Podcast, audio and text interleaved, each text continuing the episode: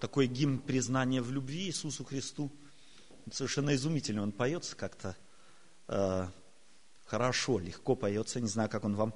Мне он сегодня, когда мы его пели, э, как-то вот тронул где-то мое сердце. Я хотел еще раз с вами спеть его. Спасибо вам, что вы не отказались. Я сегодня хотел бы с вами прочитать весть, которую когда-то, давно, 2000 лет тому назад, Иисус Христос через своего апостола Иоанна послал церкви. Тогдашней церкви, которая находилась в городе Ладикия. Церковь эта находилась, э, то есть территория эта на территории современной Турции. И вот какую весть Бог через э, своего апостола, который находился на острове Патмос, Иоанн, престарелый человек – послал этой церкви. И ангелу Ладикийской церкви напиши. Так говорит Аминь, свидетель верный и истинный, начало создания Божия. Знаю твои дела, ты не холоден, не горяч. О, если бы ты, о, если бы ты был холоден или горяч, но как ты тепл, а не горяч и не холоден, то извергну тебя из уст моих. Ибо ты говоришь, я богат, разбогател и ни в чем не имеешь нужды, а не знаешь, что ты несчастен и жалок, и нищ, и слеп, и наг.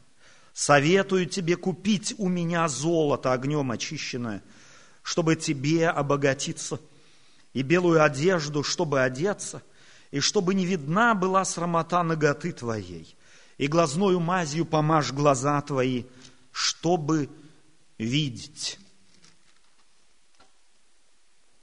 Если бы тебе пришло такое письмо, и ты бы его прочитал, нет, не письмо, имейл пришел бы, и ты бы его прочитал от человека, который тебя знает и которого ты знаешь, как бы ты реагировал? И ангелу Ладикийской церкви напиши. Первое, это очень важно нам знать. У каждой церкви есть свой ангел, который хранит эту церковь который заботится об этой церкви, который знает каждого человека в отдельности. Кроме того, мы все знаем, что у каждого из нас есть ангел. Это традиционное представление всех верующих всех веков. У каждого человека есть ангел-хранитель. Плюс еще и у каждой церкви есть ангел. И Бог говорит, вот этому ангелу скажи, чтобы он еще и дальше весть мою сказал. Знаю твои дела. У вас вас у меня много, и может быть кто-то думает, что я могу спрятаться в этой толпе. Где-то за спиной у кого-то. Я как-то могу сделать все так, чтобы Бог на кого-то обратил внимание, а меня маленького не заметит, и я могу жить как хочу. Знаю твои дела. И дела твои, к сожалению, выглядят не блестяще. Если можно даже сказать, странно все, что здесь, в какие образы Бог эту весть состояния церкви, которую Он видит в Ладикии, описывает. Может быть, несколько информации об этом городе.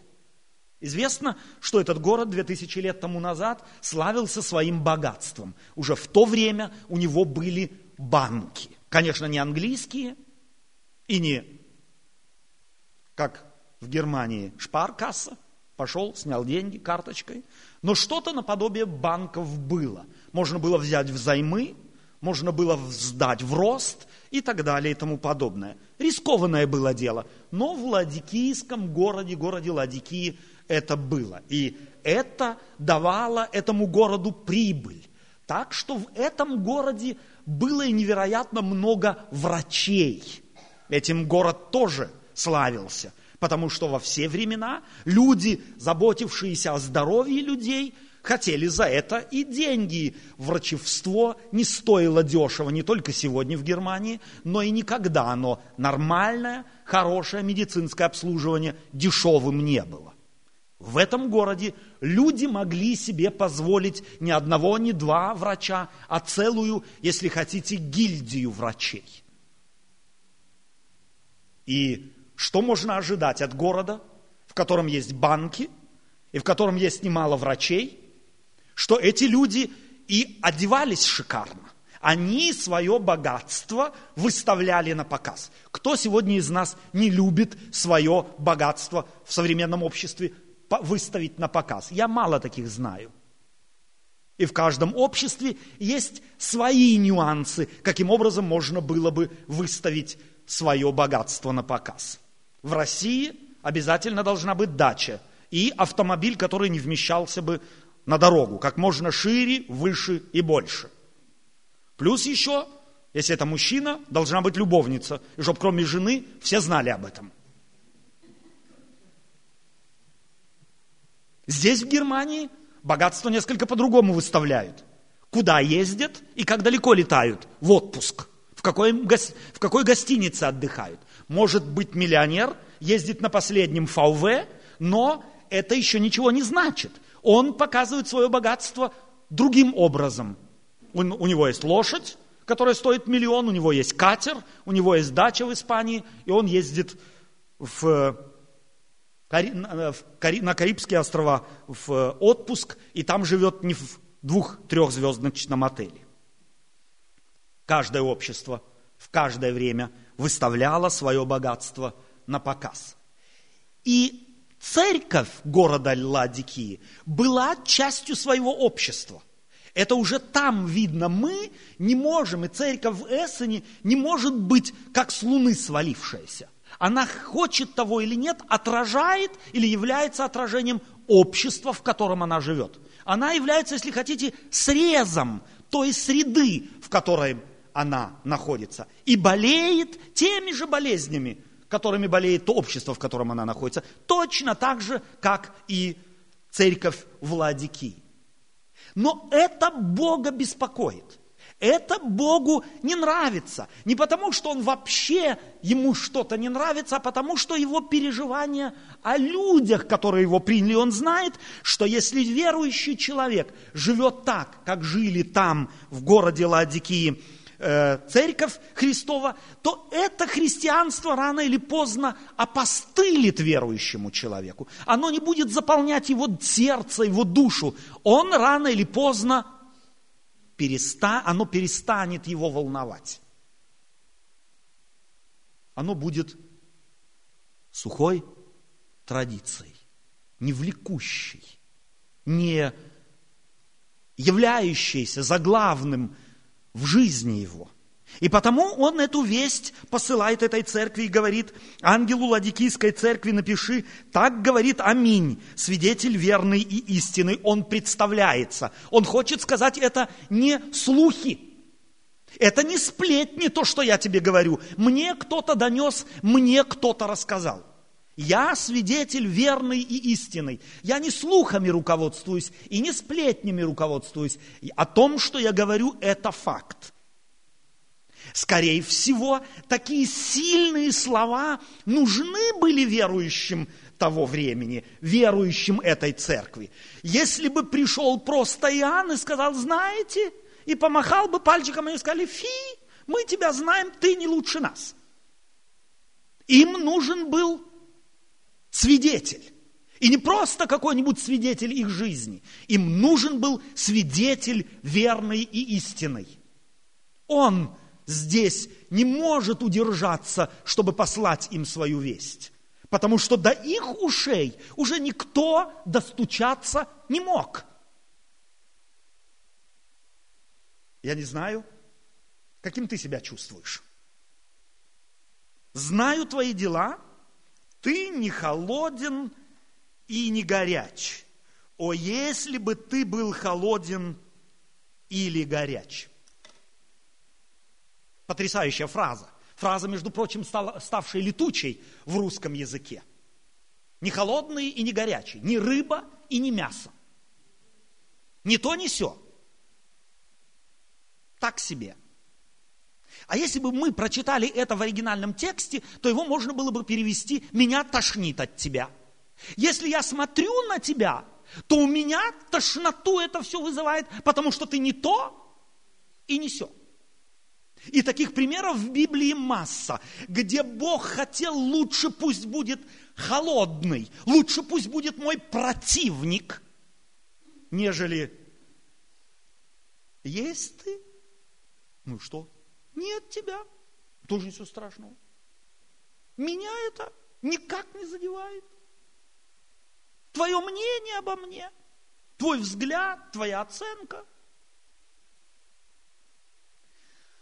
И это является ситуацией, в которой даже сам Бог помочь не может. Ни рыба и ни мясо. Посмотрите на Павла, который был противником Церкви Божией. Смог Иисус Христос с ним что-то сделать? Смог. Он его остановил, и этот человек, сопротивляясь ему, понял, с кем он борется. Там, где кто-то действует против Бога, активно действует, там Бог может противодействовать и остановить. А там, где кто-то ничего не делает, сидит, простите меня, на мягком месте, то что там сделать? Ни рыба и ни мясо – это выгодно. Меня никто никогда не уличит в ошибке. Тот, кто диктантов не пишет, тот не рискует сделать ошибку. Тот, кто дом не строит, тот не рискует, что он завалится. Тот вообще никуда, ничем никогда не рискует. Но тот, кто либо холоден, либо горяч, тот всегда чем-то рискует. Быть горячим – это риск.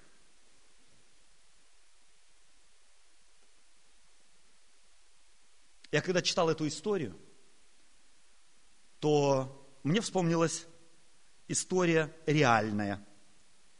Двух людей. Мужчины и женщины. Молодых людей.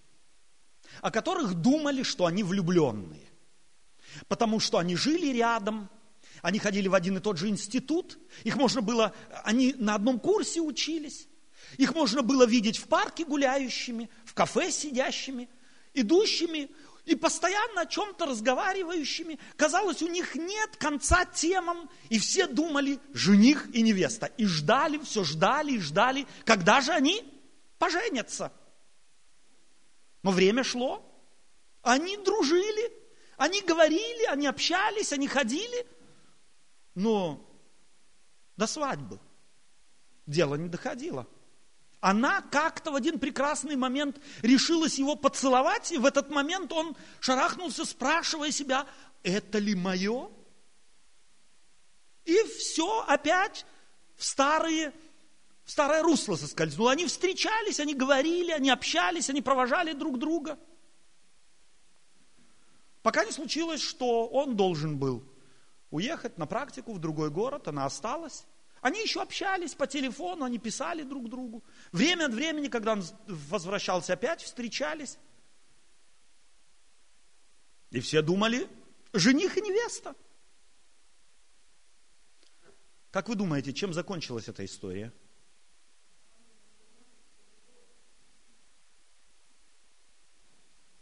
Сценарий для фильма. Она вышла замуж для, за другого, а потом он стал локоть кусать. В один прекрасный день она, услышав, что он недалеко приехал к своим родственникам, решила заехать к нему. Решила заехать к нему, и он был не против.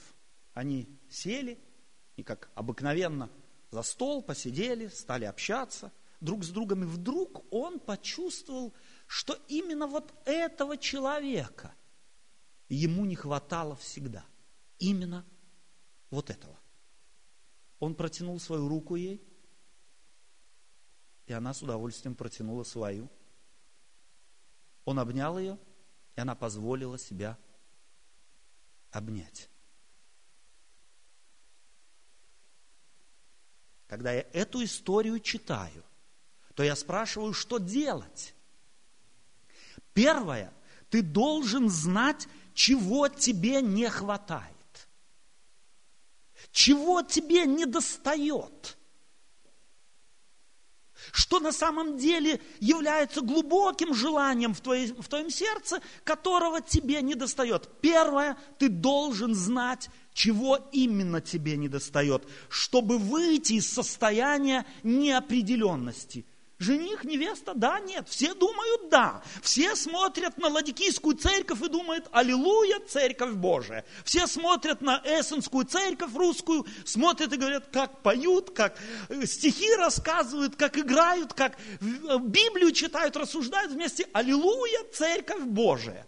Но Господь сверху смотрит и говорит, не холоден и не горяч. Прихожу сюда, посижу, Вроде жених Христа, невеста Христа. Все думают, снаружи глядя. Но ты-то знаешь, что ты и без него спокойно проживешь. Что фактически это привычка. И вот этого последнего шага он давно положил руку свою на твое плечо.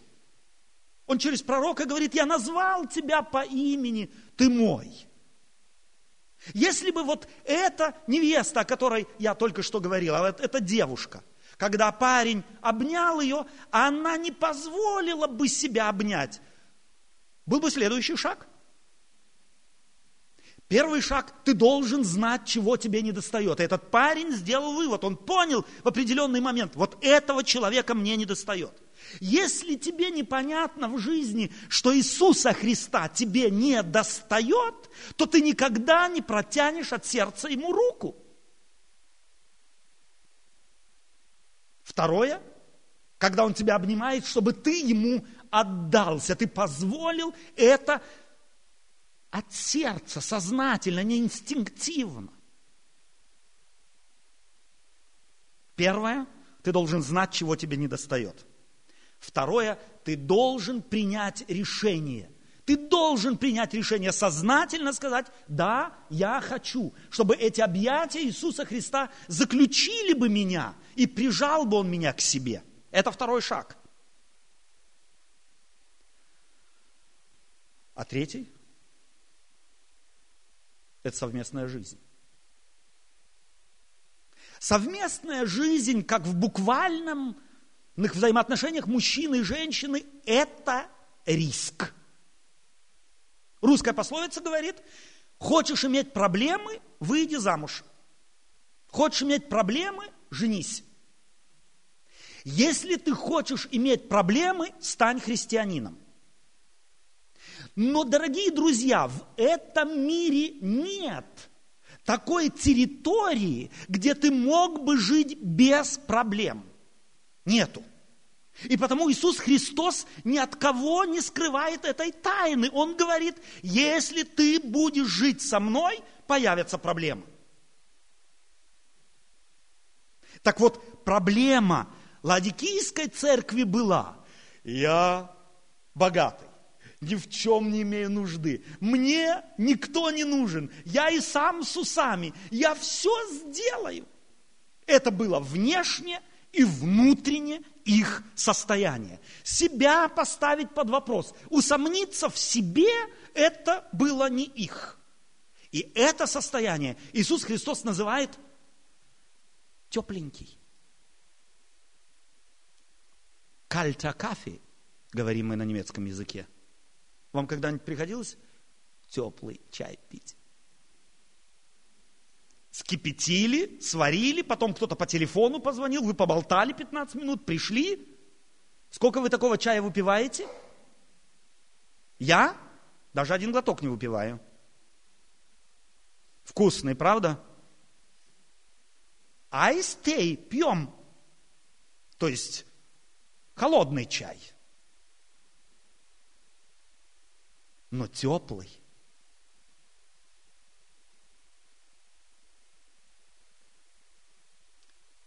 Если ты Иисусу Христу говоришь «да», если ты во взаимоотношениях, эта картина, она прямо перелагаема на эту, этот образ здесь Иоанном избранный, чтобы облечь весть Ладикийской церкви в какие-то формы. Если ты женишься или выходишь замуж, это означает, что это имеет последствия. Могут появиться дети – а потом могут появиться внуки. А потом еще что-то может появиться. Твое родство расширится. Тогда, когда ты в супружестве говоришь «да», во взаимоотношениях с другим э, говоришь «да», то это имеет конкретные результаты. Так Иисусом, с Иисусом Христом. Если ты ему говоришь «да», то будет, как, будут какие-то последствия. Иисус Христос говорит, советую тебе купить у меня золото. У них было золото в их банках, но он говорит, то все не то. У меня купи золото огнем очищенное, чтобы тебе обогатиться. Мы делаем, мы отдаем огромное значение нашему материальному положению. Но Иисус Христос говорит, что важней материального положения твое душевное положение, ценность твоей души, насколько ты ее оцениваешь. И ровно настолько, насколько ты ее оцениваешь, ровно настолько ты будешь беспокоиться о ней. Сергей сегодня рассказал о том, что он эксперимент делает с собой. Он отказался, вот целую неделю уже живет без мяса. И вроде ничего. Он наблюдает за собой, вроде ничего. А когда ты наблюдал за своей душой? Когда тебе она была важна? Я делаю эксперимент с моей душой и наблюдаю. Когда последний раз? Когда ты ей занимался вообще? Советую тебе купить у меня золото огнем очищенное, чтобы тебе обогатиться и белую одежду, чтобы тебе одеться, чтобы не видна была срамота ноготы твоей. Вы можете себе этот абсурд представить? Кто-то стоит и говорит, я богат, разбогател, то есть я не только богат, я еще и разбогател, то есть мои территории расширяются, у меня прибавляется на моем счету. И я, а тот, кто наблюдает его говорит ему, ты нищ и слеп и голый. Кто-то голый стоит и говорит, я богат и разбогател. Вот представьте себе этот абсурд. Вот стоял бы у вокзала в городе Эссене кто-то и кричал бы, голый совершенно, я богат, разбогател и ни в чем не имею нужды. А сам в чем мать родила? Что бы вы сказали? Его нужно в психушку. Это болезнь головы. Но именно с подобным сравнивает Иисус Христос церковь через Иоанна, жившую в Ладикии, которая говорит, у нас все есть. Хор есть, библейская беседа есть, музыка есть, люди в церкви есть, у нас все есть. Что нам еще нужно? Мы даже еще и пожертвования можем давать. У нас есть. А он говорит, у вас ничего нету. Вы как если бы обнаженные стояли. Плюс еще и слепой. Крайняя степень нищеты. Не в голове, не в глазах.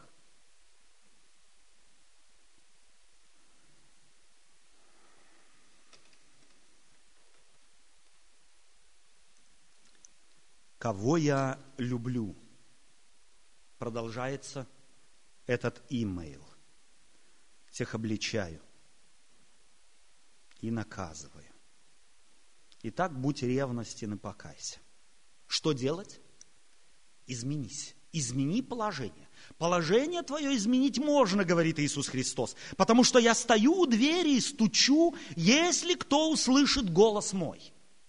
Я обнял тебя, я тебя по имени назвал. Мне только нужно твое решение. Мне вот это вот не тебе, не мне, меня оно тошнит. Я в конце концов хочу конкретности в наших взаимоотношениях. Я хочу однозначности в наших взаимоотношениях. Представьте себе, за вами, за женщиной ухаживает кто-то. Сегодня да, завтра нет.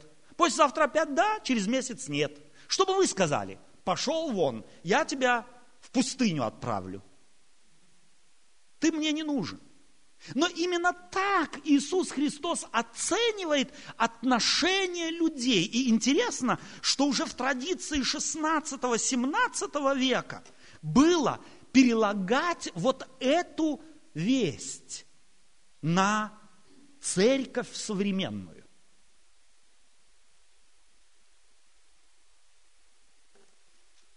Бог хочет конкретности. Он не хочет неопределенности. И он стоит у двери и стучит и говорит, если кто услышит голос мой, они ноги, бедны, слепы и еще и со слухом тоже не все в порядке. Если кто услышит голос мой, то войду к нему и буду вечерить с ним, и он со мной. Я хочу общения. Я хочу сидеть за столом с человеком и знать, он принадлежит мне, я принадлежу ему. Я не хочу неопределенности. А побеждающему из этого состояния выйти не просто – оно связано с напряжением каких-то сил физических, духовных, других каких-то, потому что заключается эта весть словами «побеждающему дам сесть». Ты должен победить, ты должен вырваться из этого болота неопределенности, потому что неопределенность – это очень удобно – и такую, такое положение неопределенности, уже оставаясь у этого образа влюбленных, очень часто принимает мужчины, принимают женщины. Я и эту привяжу к себе – и на, с этой, так сказать, обещания так немного, и буду с этой встречаться, и с той. Почему? Не могу решиться. И это вроде ничего, и та вроде ничего. И я не с той, и не с этой. Та ждет, и это ждет. Как, как долго они будут ждать? Бог хочет определенности. И это очень удобное положение. Время идет, это убежит от меня. Я с этой буду, это убежит, я с той буду. А если обе убегут? Одновременно?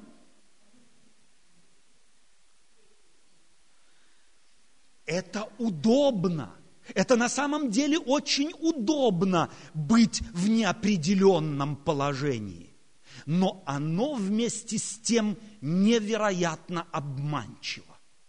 Потому что до бесконечности растягивать неопределенность невозможно. Рано или поздно нужно будет принять решение. Или за тебя его примут те, которые от тебя ожидают определенности. Бог ожидает определенности и хочет, чтобы ты был определенен в его, во, во, во взаимоотношениях с ним, и он знает, что это непросто. Поэтому он говорит побеждающему, побеждающему. Тебе нужно будет победить вот эту тягу к неопределенности. Тебе нужно будет собраться с силами и определиться. Побеждающему дам сесть со мною на престоле моем, как и я победил, и сел с отцом моим на престоле его, имеющий ухо да слышит как часто Иисус Христос, будучи здесь на земле, проповедовал и заканчивал свои речи словами «имеющий ухо да слышит». Что это значило, когда Иисус Христос такую фразу произносил? Это означает, что то, что я сказал, имеет глубокий смысл, более глубокий, нежели только содержание и звучание слов, которые ты слышишь проникнись сердцем, проникнись душой к тому, что ты услышал. И услышь сердцем, а не этими ушами. Пусть оно проникнет в твою душу. Я стучу в твою дверь. Приоткрой ее. Впусти меня.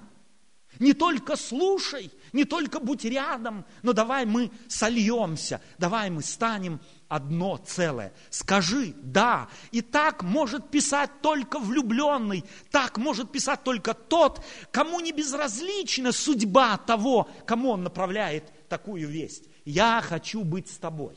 Я люблю тебя. Ты мне не безразличен. Ты мне не безразлична. Скажи «да». Не будь неопределенной. Я уже устал от неопределенности. Я устал, меня от нее тошнит. Так может говорить только влюбленный, которому уже нет больше терпения. И если ты победишь, то мы вместе будем. У нас будет и он, как влюбленный, начинает преимущество общения и совместной жизни показывать этой церкви. Если мы будем со мной, побеждающему дам сесть со мною. Ты тогда приобретаешь мою фамилию. Мы тогда одно целое. Я царь, а ты царевна, если ты хочешь. Я принц, ты принцесса. Мы будем одно целое. Мы будем управлять вечностью. Мы вместе. Ты и я. Я победил, и ты тоже победишь. Со мной вместе ты можешь быть победоносным. В отдельности ты не сможешь этого сделать. Имеющий ухо да слышит.